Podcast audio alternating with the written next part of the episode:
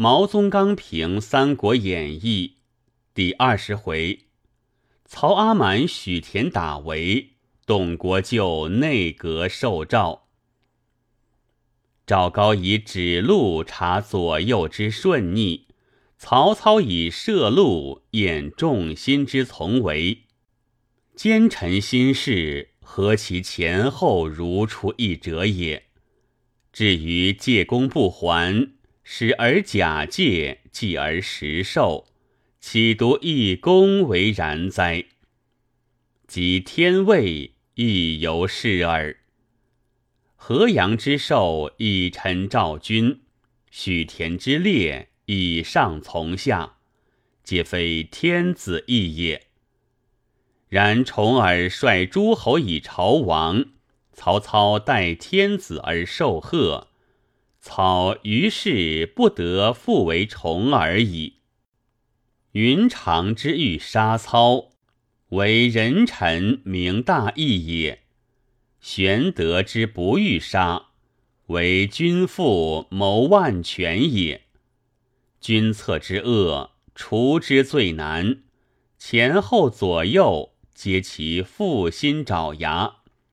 杀之而祸及我身，犹可耳；杀之而祸及君父，则不为公之首，而反为罪之魁矣。可不甚哉？董承前曾拒绝嗣以救驾，今若能诛曹操，是再救驾也。马腾前同韩遂公绝嗣，曾受密诏，今同董承谋曹操，使再受诏也。前之救驾是实事，而后之救驾是虚谈。前之受诏用虚叙，而后之受诏用实写，一虚一实，参差变幻，个个入妙。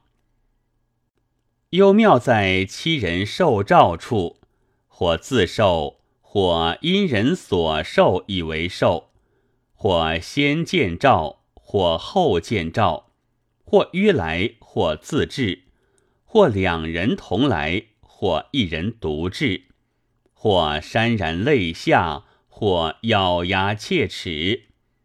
文官有文官身份，武臣有武臣气概，人人不同，人人如画，真叙事妙品。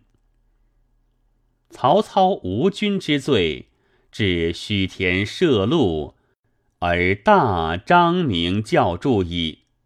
人臣无将，将则必诛。袁术之见，其既然者也；曹操之篡，其将然者也。将之与计，绝罪为君。